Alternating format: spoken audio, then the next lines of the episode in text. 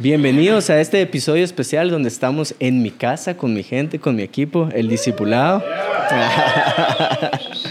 Eh, voy a intentar decir todo lo que tenía que decir ahorita en una introducción pregrabada, entonces no se preocupen. Pero acá de mi lado derecho tengo a Fernando Papa, de mi lado izquierdo tengo a Pere, los dos cristianos. Pérez, ¿de cuándo sos cristiano? Desde antes de nacer. Nah, no, ya. Eh, Nando. Hace 15 años. Sí, entonces los dos son líderes de casa de Dios fuertes. Esto no quiere decir que los esté poniendo a necesariamente. El que, el que defiende la Biblia está debatiendo, su- o sea, protegiendo su fe, defendiendo su Sí. fe. Pero el que la está atacando, les estoy, los estoy poniendo en un spot difícil, ¿verdad? Incómodos. Incómodos. Nitio. ¿Quién quiere sacar papelito de atacar a defensa? Toro, hasta yo estoy nervioso. Te tocó D de defensa y A de ataque. ¿Yo ataco? Sí. A de ataque y D de defensa. Bueno, entonces ahorita les voy a dar cinco minutos para que preparen sus notas, sus argumentos. En estos cinco minutos quiero decir lo siguiente. Quiero contarte un poquito de lo que va a pasar esta noche, aunque estoy seguro que tú ya viste un poquito de qué pasó, ¿verdad? Esto lo estoy grabando antes, pero tú viste el inicio de lo que pasó. No sé cómo decirlo, eh, pero estás viendo un debate entre Pere y Fernando Papa.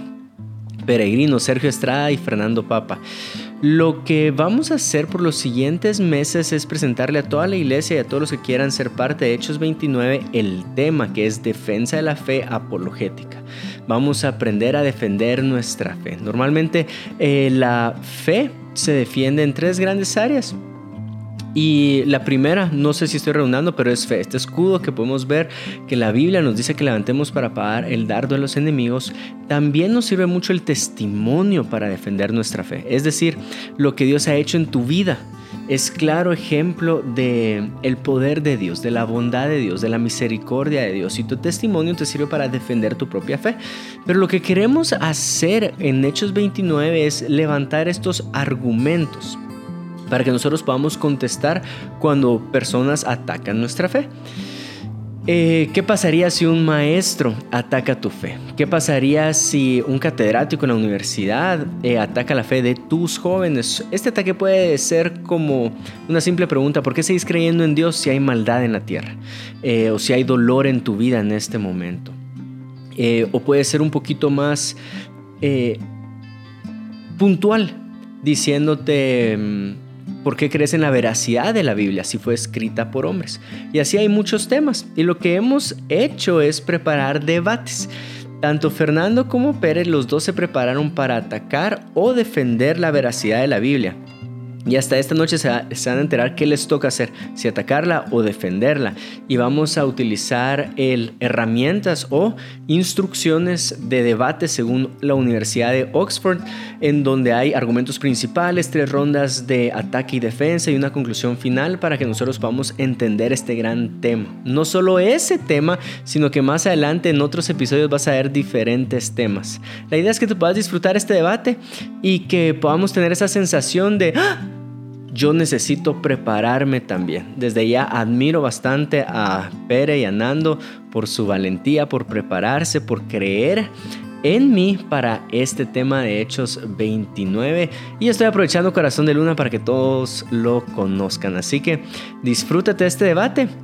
Y pon ahí en los comentarios qué otro debate te gustaría escuchar para las siguientes eh, oportunidades donde vamos a tener esta misma dinámica. Dios los bendiga y gracias por estar pendientes de Corazón de Luna.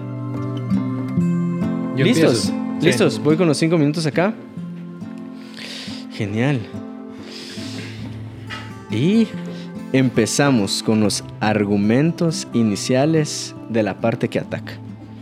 En un juzgado humano que es imperfecto, que puede ser corrompido, que tiene visión muy limitada, pero que trata de ser justo, la veracidad es clave para validar o invalidar un testimonio y para condenar o absolver a alguien, condenar hasta muerte. De hecho, hay muchísima gente, no recuerdo la estadística, pero hay muchísima gente que está condenada a muerte de forma equivocada. Entonces, solo quiero hacer seis preguntas honestas. Porque la verdad es que quisiera creer en Dios, quisiera creer que existe lo que ustedes dicen que existe, quisiera creer en este evangelio que dicen que es bien lindo y que transforma a las personas y todo. Entonces, tengo seis preguntas que me han perseguido y tal vez son simples, pero me han perseguido y tienen que ver con la veracidad, la veracidad de la Biblia.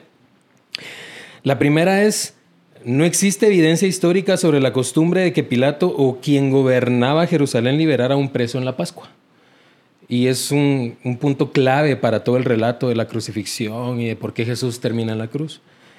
La segunda es, ¿cómo puedo creer en un libro que está formado por otro montón de libros cuya autoría tiene serias dudas, hasta entre sus, sus propios estudiosos? O sea, Jeremías, saber si escribió Jeremías, Juan, saber si escribió Juan, y si lo escribió Juan, ¿qué Juan? Entonces, ¿cómo puedo creer en eso? Em, la tercera, ¿Cómo puedo creer en un libro que dice que un ángel en Apocalipsis se para en el sol que está a 150 millones de kilómetros de la Tierra? Y desde el sol le dice a las aves en la tierra, vengan a comer carne de reyes antes de la última batalla. Me parece, me parece que va contradiciendo todo lo que he oído. No soy científico, pero todo lo que he oído de la ciencia y de la astronomía. La cuarta, ¿cómo puedo confiar en un libro que se contradice todo el tiempo, de verdad, todo el tiempo, todo el tiempo, todo el tiempo, todo el tiempo. La quinta, eh, ¿cómo puedo confiar en un libro que dice que solo hay un Dios?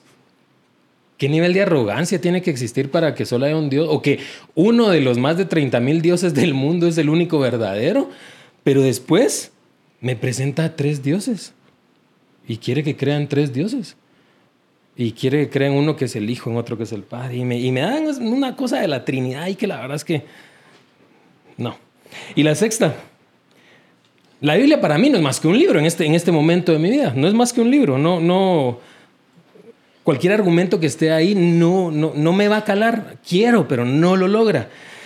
Entonces, si la Biblia para mí no es más que un libro, ¿cómo puedo creer en la resurrección sin recurrir a la Biblia? Sino en algo más que para mí sea válido. Eso es. Perfecto. Vamos con la defensa. Listo. Muy bien, buenas noches a todos. Qué gusto estar aquí. Y yo les quiero presentar algunos argumentos a favor de la veracidad de la Biblia. Ya después voy a tener tiempo de responder algunas de las cuestiones que planteó mi oponente. Y la primera de ellas es que nos vamos a basar en eh, cinco argumentos principales. El primero es la cantidad de profecías cumplidas que encontramos en la Biblia que se había dicho que iban a suceder y que posteriormente em, se comprobó que sucedió tal y como estaba señalado en la Biblia. Uno de los ejemplos es el de José el Soñador. Él, la Biblia registra que soñó que se venía una sequía y que se venía tiempo de abundancia y en efecto sucedió y está comprobado históricamente que Egipto vivió esa, esa etapa. El siguiente argumento, y este es el principal y quiero que le presten em, principal atención a este, que es la superioridad moral de la Biblia. ¿A qué me refiero con esto? A que si nos movemos dentro del campo de la objetividad, está comprobado que el cristianismo es el que le ha dejado la mejor moral a la sociedad. Les pongo un ejemplo. Em, gracias al cristianismo se empezó a creer que existía solamente un Dios, se empezó a creer en el monoteísmo. Ahora, uno de los beneficios de esto es que la humanidad dejó de seguir a muchos dioses y se dejó el politeísmo. ¿Cuál es el problema con seguir a muchos dioses? Que hay que seguir muchas voluntades y eso te lleva a tener un comportamiento errático y un comportamiento equivocado versus seguir a un solo Dios. De hecho, hace muchísimo más sentido seguir a un solo Dios porque tenés un marco de referencia de qué es lo bueno y qué es lo malo. De lo contrario, ¿cómo sabemos nosotros qué es lo bueno y qué, es lo malo? ¿Por qué en distintas sociedades se sabe que matar es malo? ¿Por qué en distintas sociedades se sabe que, por ejemplo, golpear a un niño está mal o abusar de él? Se sabe porque existen las verdades objetivas y porque Dios es el que la Biblia nos señala como el referente moral del comportamiento de una sociedad. Mi siguiente argumento es los aportes culturales. Este me gusta mucho, porque gracias a la Biblia se luchó contra la esclavitud. Gracias a la Biblia eh, fueron inspiradas grandes personas a luchar en contra del racismo y a favor de los derechos civiles. Gracias a la Biblia em, se lucha a favor de la, propiedad, de la propiedad privada y de la libertad del individuo. Adicional a eso, gracias a la Biblia se fundaron las primeras cuatro universidades. Es decir, que todos aquellos que se desenvuelven en el campo académico le pueden dar gracias a las escrituras y a lo que inspiraron a que haya habido avance científico. Y Está también el argumento de la duración histórica. ¿A qué me refiero con eso? A que cuando algo ha, prevalecido durante mucho tiempo, eso nos habla que ha logrado pasar diferentes pruebas que mm, de alguna manera intentan desacreditar esta verdad que está hablando las, las escrituras. Entonces el hecho de que la Biblia haya durado tanto tiempo nos habla acerca de la veracidad del mismo, porque eventualmente lo que es engaño o ha sido mentira eh, deja de, de, prevalecer. Y por último está el, eh, el, argumento del soporte arqueológico, en donde diferentes pruebas arqueológicas han demostrado que lo que está registrado en la Biblia eh, sí sucedió, como por ejemplo el diluvio universal, el árbol genealógico de Abraham, significa que eh, la genealogía de Abraham menciona nombres que son mencionados en otras literaturas ajenas a la Biblia. Y el ejemplo de Sodoma y Gomorra. Esos serían mis argumentos principales. Gracias. Perfecto. Una ronda de aplausos para los dos.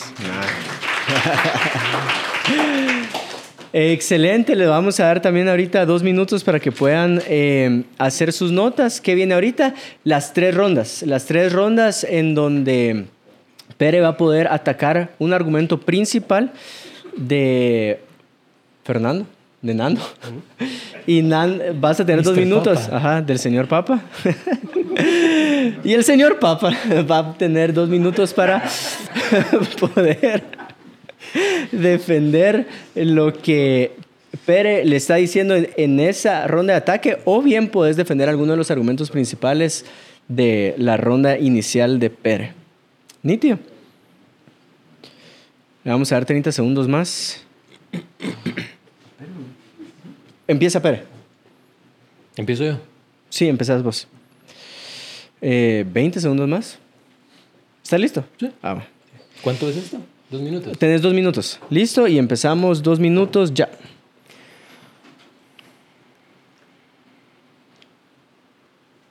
Hablaste de la moral y que la Biblia es la... o de que la Biblia que habla de un único Dios y del monoteísmo es como una especie de brújula moral. No mencionaste esas palabras, pero por ahí va la idea. Pero muchas de las personas más humanas y más buenas que yo personalmente conozco son budistas, que hasta donde sé también es monoteísmo. Y muchas de las peores que conozco son cristianas. Mencionaste, por ejemplo, que sabemos que matar es malo gracias al monoteísmo y gracias a la Biblia, pero el mismo Jehová manda a matar literalmente a hombres, mujeres, niños y animales y a no dejar uno solo vivo en las guerras de conquista en el Antiguo Testamento. Entonces, no sé cómo entra ahí el matar es malo cuando no estás matando, no te mandaron a matar a guerreros, sino que te mandan a matar hasta los niños y hasta los animales. Los pobres perritos, las tortugas. También mencionaste las profecías cumplidas y ahí se sabe que hay serias dudas de que las fechas de escritura sean verdaderamente, de las profecías, sean verdaderamente antes de los eventos, sino que, y, hay sospechas de que hay retroescritura. Decir, eh, yo está, ah, sí, pasó esto, entonces vamos a decir que pasó esto. O como, o como, ahora que Nostradamus eh, también predijo que iba a morir la reina en 2022, dicen ahora, pero es retrointerpretación. Y también hablabas de, los de la arqueología y han habido muchos casos, numerosos, de arqueólogos que han eh, sido cachados construyendo evidencias. Eso. Ok. Iniciamos con los dos minutos. Sí. En esta ronda voy a responder al minuto de presentación y luego vamos a, responder a lo que él había dicho en esta ronda. Em, lo primero que quiero decir es que hay algo que se conoce en los debates como la falacia de cortina de humo. Esta falacia lo que busca es intentar presentar un argumento o intentar irse al mínimo detalle para desacreditar interpretaciones generales. Y eso fue lo que hizo en el primer minuto con todas las preguntas que realizó mi oponente. Hizo preguntas de aspectos muy específicos de la Biblia para descartar de una forma general el tema del debate, que es la veracidad. Entonces, como estamos debatiendo la veracidad de la Biblia y no las contradicciones o no que puedan existir en ella, em, mi argumento sería para responderle a eso que em, de, nuevo va a ser algo redundante, pero es la respuesta genuinamente y es la objetividad del texto en cuanto a la transformación del individuo. Cuando nosotros vemos em, la transformación que han tenido las personas que han interpretado las escrituras, vas a tener a un ejemplo como William Wilberforce, quien fue uno de los senadores ingleses que presentó la iniciativa en contra de la esclavitud.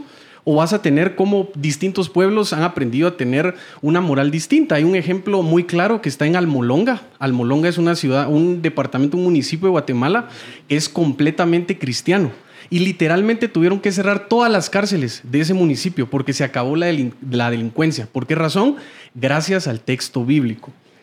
Eh, también habló acerca de la, del, tema de matar. Hay un concepto que tenemos que introducir aquí que es la justicia divina que es la justicia de Dios.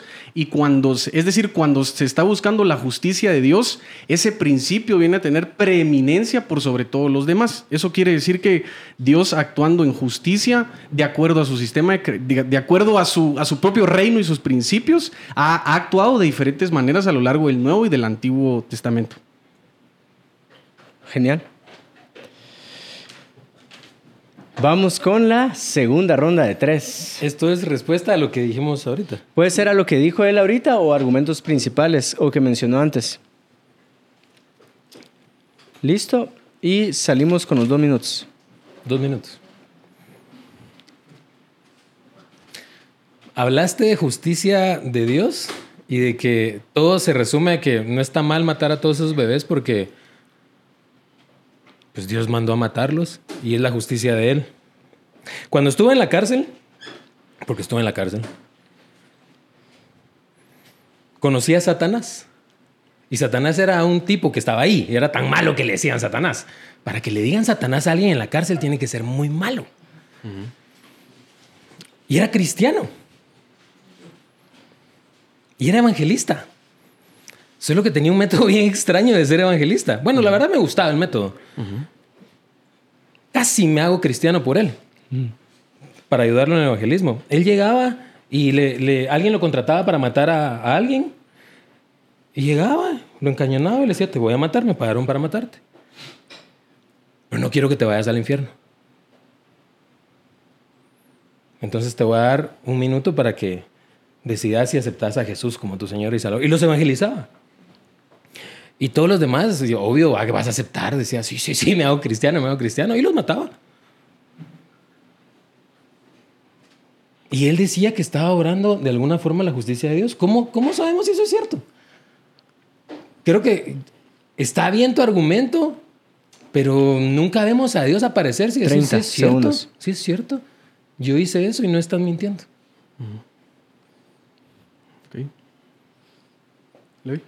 Sí, sí. Tiempo.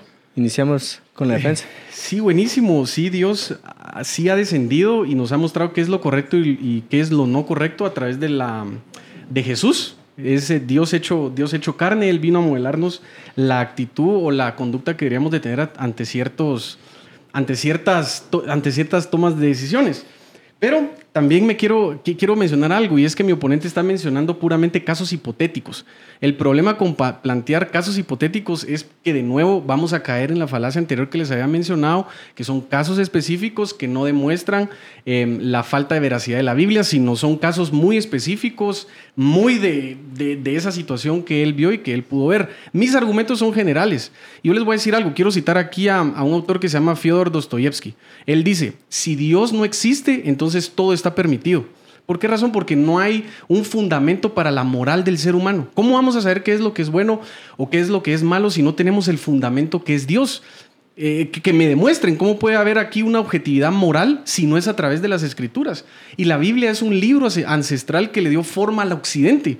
A la, sociedad que el día de hoy tenemos, mala o buena o donde quisiéramos que estuviera, el día de hoy somos muchísimo menos pobres que hace 50 años. El desarrollo del progreso humano está totalmente ligado a la Biblia y a las escrituras, porque hablan acerca de, ustedes pueden revisar la teología de Santo Tomás de Aquino, que inspiró a muchos científicos, a Copérnico, a Galileo Galilei. Sí, estaba en la iglesia, lo condenó, pero la iglesia era la que financiaba las investigaciones de Galileo Galilei. ¿Por qué razón? Por inspiración y porque la búsqueda de la naturaleza está sobre las escrituras. Así que ese es un argumento general que les, que para responder a lo que mencionaba mi oponente. Perfecto, vamos con la última ronda. Dos minutos, dos minutos. Y de ahí una ronda de conclusiones.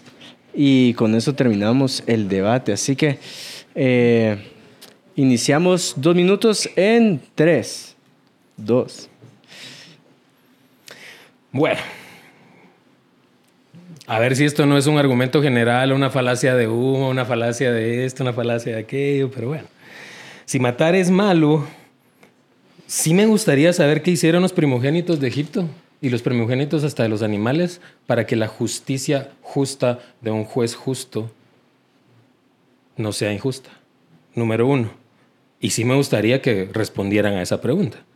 Y número dos, si la misma ley que el Dios que supuestamente descendió en forma de Jesús y supuestamente descendió en forma de fuego en el Sinaí, dice que no tomarás la mujer de, tu prójimo, ¿por qué le permite a David hacerlo?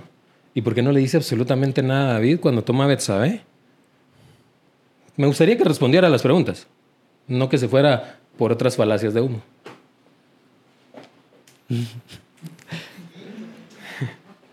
Dale, iniciamos. Vamos a hacer una excepción y vamos a responder una pregunta, pero nos vamos a salir del tema central del debate.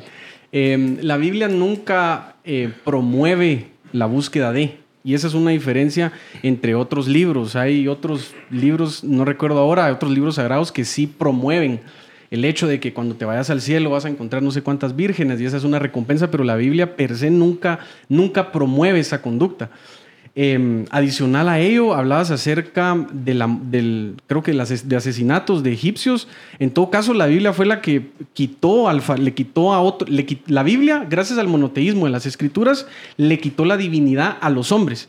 Entonces, al quitarle la divinidad a los hombres, impide que sucedan ejemplos como el de Satanás de la cárcel, como el que mencionaste de Egipto, porque le, quita la divinidad a ellos y se la asigna eh, a Dios, que está por encima del hombre. Entonces, toda conducta realizada em, en nombre de Dios incorrecta y contraria y contradictoria a las escrituras no es una actitud ni una conducta que el cristianismo promueva, sino al contrario, lo condenaría. Y hay bastantes ejemplos de ellos. Está el ejemplo cuando, por ejemplo, actuaron cuando los discípulos de Jesús querían que descendiera fuego sobre ciertos lugares. Jesús les dijo que no lo hicieran. Em, también encontramos cuando Pedro le quita una oreja a la otra persona, es decir, agrediendo al otro, Jesús la sana y la pone de nuevo.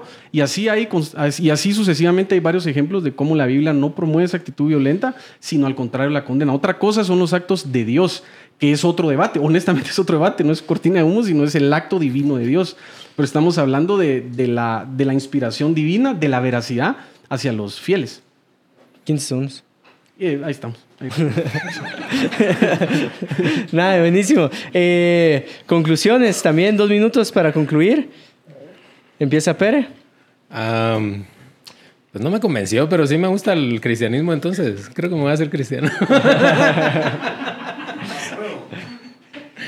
Eh, ¿Conclusiones en este papel o en...? Sí, en tu papel. En, papel. el papel. Mm, creo que con, mis conclusiones son que mi oponente eh, está viendo alguien aquí que está haciendo preguntas honestas y, declaró al principio que quería creer y se, se, enfrascó en ganar un debate y no en ganar un alma. Entonces no creo en el cristianismo.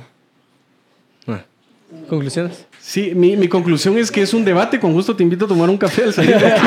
pero, pero, aquí hay normas y hay argumentos que, que, defender y es realmente algo que se ha venido haciendo durante mucho tiempo atrás. Los primeros creyentes eran apologistas y ellos eh, defendían con argumentos y con razón a la fe. Y una de las cosas con las que los quiero dejar es que si en algún momento académicamente o en algún lugar los bulean intelectualmente haciéndoles creer que su creencia y que lo que dice la escritura es retrógrado o que es una actitud anticuada o que es, algo que no ha aportado nada a la sociedad, es mentira. Hay ejemplos en todos lados. No puedo continuar con la lista anterior por, por tiempo, pero les había hablado de Copérnico, de, Galileo Galilei, de Francis Collins, que, quien fue el que presentó el genoma humano, y así muchísimos científicos. Hay filósofos reconocidos como Alvin Plantinga. Todos han logrado tener esa inspiración a través de las escrituras y han encontrado maneras de defender desde una, de una forma racional lo que nosotros creemos. ¿Por qué razón? Porque hablando verdades objetivas, el cristianismo ha demostrado ser la moral que ha eh, formado de mejor forma a una sociedad. El cristianismo ha demostrado que es, es, la creencia cuyos valores objetivamente están por encima de otras culturas y de otras eh, religiones. Así que con eso los dejo. Excelente, un fuerte aplauso para los dos. Ahora sí, conclusiones fuera de su papel. ¿Quieres dar alguna o no? ¿Ah? ¿Alguna, ¿Alguna conclusión de la dinámica de, de inquietudes. Yo, yo, yo creo que lo primero que hay que tener es esa seguridad que dice Nando, o sea, no, no asustarse. Segundo, creo que la gran mayoría de personas de verdad te van a salir solo con argumentos así como... No, no, no tiene mucha construcción real. Algunos cuantos sí meten unas construcciones súper complicadas y ahí es- para eso es- hay que prepararse más. Pero creo que no hay que tener miedo y solo saber que todo lo que dije hoy de la Biblia, todo está en la Biblia. Solo hay que saber como que cuál es tu postura personal y la postura de la iglesia y consultar con los maestros, con los teólogos, con los que saben. Mira qué pasó ahí, va. Y para saber qué contestar. Y si uno tiene dudas, ser honesto y decir, mira qué pasó ahí de verdad, o sea, qué pasó. Em, pero creo que lo primero es, es estar seguros de que en realidad, o sea, yo sí creo todo lo que dijo aquel. Eso sí, empe- empecemos por ahí. Ajá. Eh, estar seguros de que el cristianismo es la mejor opción, lo que mejores sociedades construye, lo que mejores personas construye. Eh, es lo más lógico. O sea, de verdad, cuando te metes lógicamente es lo que, mejo- lo que más, más aguanta los ataques lógicos de cualquiera de todas las religiones, al menos los que yo he, estudiado. Y. mm, y tener confianza en que esta- estamos de, verdad en la opción más. Al final siempre vas a tener que tomar una decisión de fe, siempre. Sí, Pero estamos en la opción que más te ayuda a tomar esa decisión. total. Esa es mi postura. ¿Vos? Sí, la mía es que, que dijo que es defender. Es más difícil, fíjate, porque de alguna manera Es- no es- sabes por dónde te van a querer entrar. Es bien fácil atacar. Ajá, y entonces, o sea, porque atacar puedes irte por una línea científica o por una Por línea cualquier lado. textual o algo así, pero De moral, si defendés tenés que estar preparado para más. Sí. Es más difícil, pero hay forma de hacerlo. Si no lo hice bien, vayan a, a buscar otro contenido donde sí defiendan bien. Vayan a seguro que hay, pero eh, una buena experiencia y espero que todos se apunten a Hechos 29 para aprender más Ah, argumentos. Ese es el punto del debate, ¿va? Que, Sí, que sí. sepamos la carencia o la abundancia de argumentos que cada quien personalmente sabe que tiene o que carece, ¿va? Vean, admirable, mucha. Yo no podría.